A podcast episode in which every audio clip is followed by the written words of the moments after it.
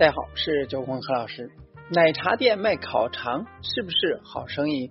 有人靠茶饮加小吃开店近两千家。福建呢，中国最大的茶叶产地，但在茶饮第一梯队，那却先由从福建走出的全国性品牌。那最近我发现了一个福建品牌快乐番薯，依靠茶饮加小吃的模式，开出了两千家门店。今年呢，正在布局全国市场。茶饮加小吃这个模式了，如何盈利？他们做法是有没有借鉴意义呢？我们和快乐番薯的总经理吕学武聊了聊。十二元吃饱喝好，十三年间开店呢近两千家。十元一个中杯的番薯奶茶加上一根番薯烤肠，等于一次下午茶，等于一个日常奶茶消费的大众市场。那这个十几元就能够有吃有喝有快乐的品牌，是来自于厦门的快乐番薯。而在底线市场，价格了还会再低一到两元。快乐番薯发轫于厦门，而已经在福建市场发展了十三年。平价的番薯奶茶，Q 弹的番薯烤肠，最众多的小红书博主童年的回忆。二零二零年全年烤肠卖出了。三万根烤番薯销量了近五百万颗，来自于厦门旅游的消费者呢，都花十几元买一份奶茶加烤肠，或者说茶加手抓饼烤番薯，获得一份满足的下午茶。我了解到，快乐番薯以高线城市开小店、下沉市场开大店的拓展策略，茶饮加小吃的模式。十二元左右的客单价，在福建、广东、江西等地开店近两千家，百分之四十的店呢集中在福建省内，门店平均月营业额在九万元左右。但事实上，相比于纯茶饮、茶饮加小吃的模式，难度更高，是让行业人又爱又恨的结合。一方面呢，能够提升客单价和顾客体验。弥补淡季营业额，而另一方面也因为模式重、运营难度高、同质化严重，鲜少有品牌做大。快乐番薯的茶饮加小吃的模式了，有没有借鉴意义呢？我们具体了解一下。做有辨识度的茶饮加小吃的模式，茶饮加小吃的模式呢，我见得很多，比如说加汉堡、炒酸奶，也有加铜锣烧、舒芙蕾的。那最经典的是港式奶茶、茶饮加鸡蛋仔、车仔面，还有咖喱鱼蛋等等。茶饮加小吃的模式，第一个痛点是看起来什么都能够加，其实了最怕大而全，什么都加，最后了稀释了品牌，模糊了定位，还增加了运营负担，让复制难度更高。快乐番薯呢是怎么解决这一个难题的呢？我发现，在他们的产品体系里边，番薯是灵魂角色。招牌奶茶是番薯奶茶、紫薯奶茶，其中的小料番薯圆、紫薯圆是快乐番薯自主研发生产的独家配方。那热销小吃里边有烤番薯、烤番薯烤肠，就连手抓饼都是加了紫薯的。那最后呢，新出的零食番薯芝麻酥，包括番薯花生糖，也是以番薯为主食材料制作而成。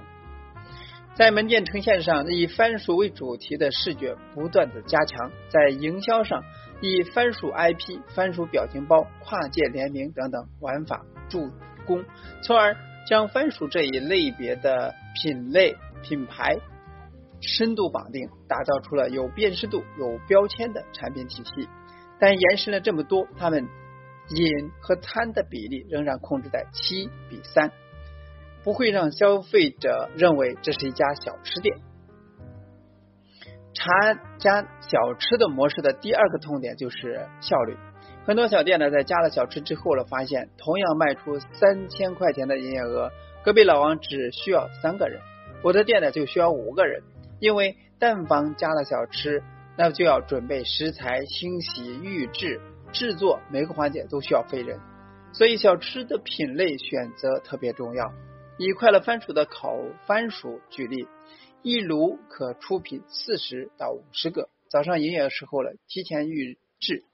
那顾客购买的时候呢，随取随走，不占用人力。番薯烤肠也是如此。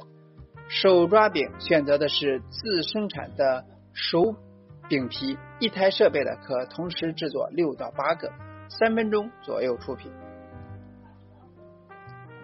最近呢，他们正在力推新款的番薯零食，三点五元每包，配上一杯奶茶，既方便顾客，又对营业无负担。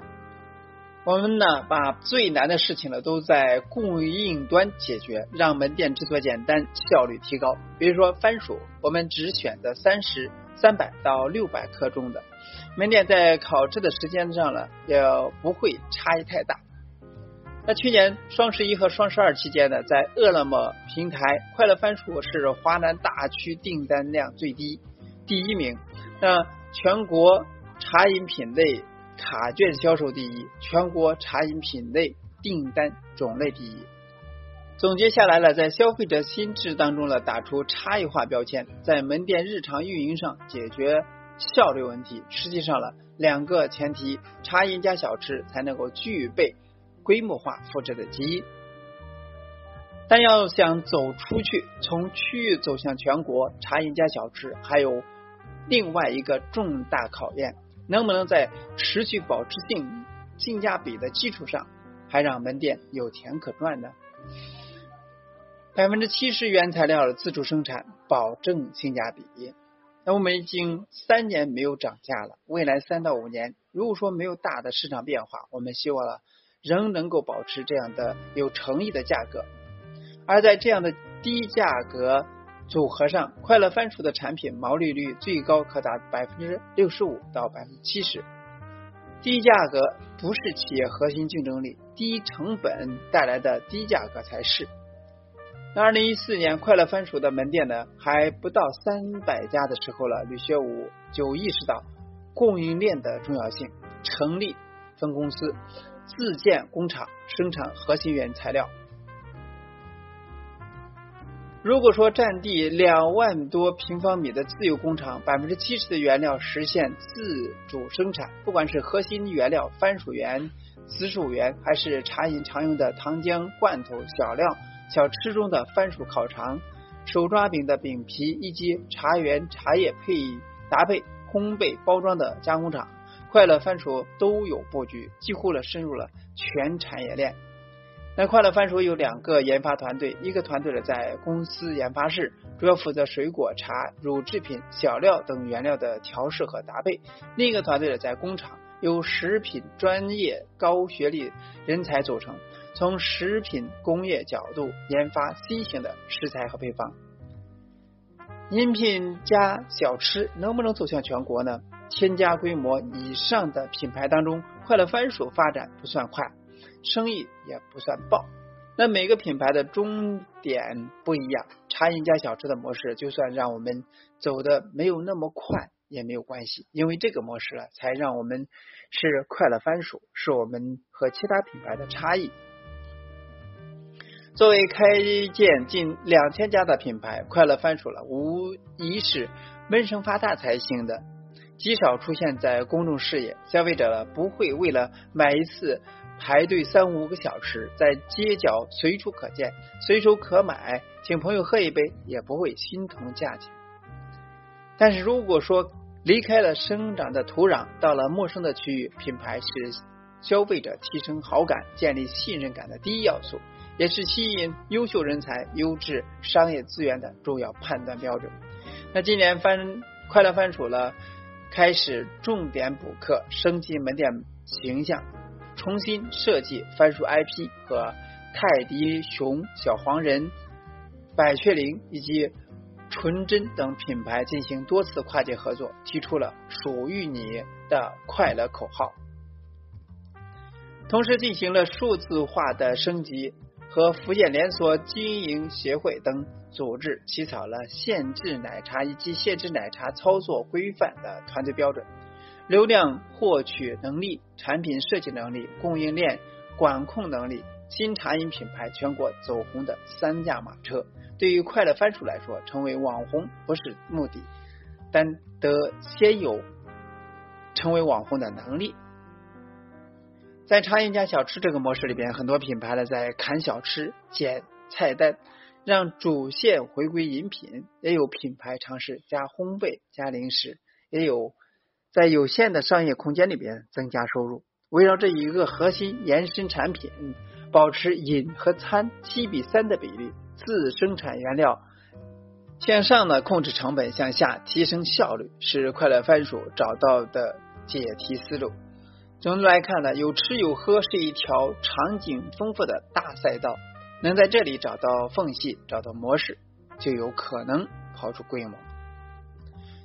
所以茶饮加小吃的模式呢，而并不说是做一个成一个，而是需要有一定的规则和方法的，通过。快乐番薯，你得到什么呢？希望呢给你有所启发。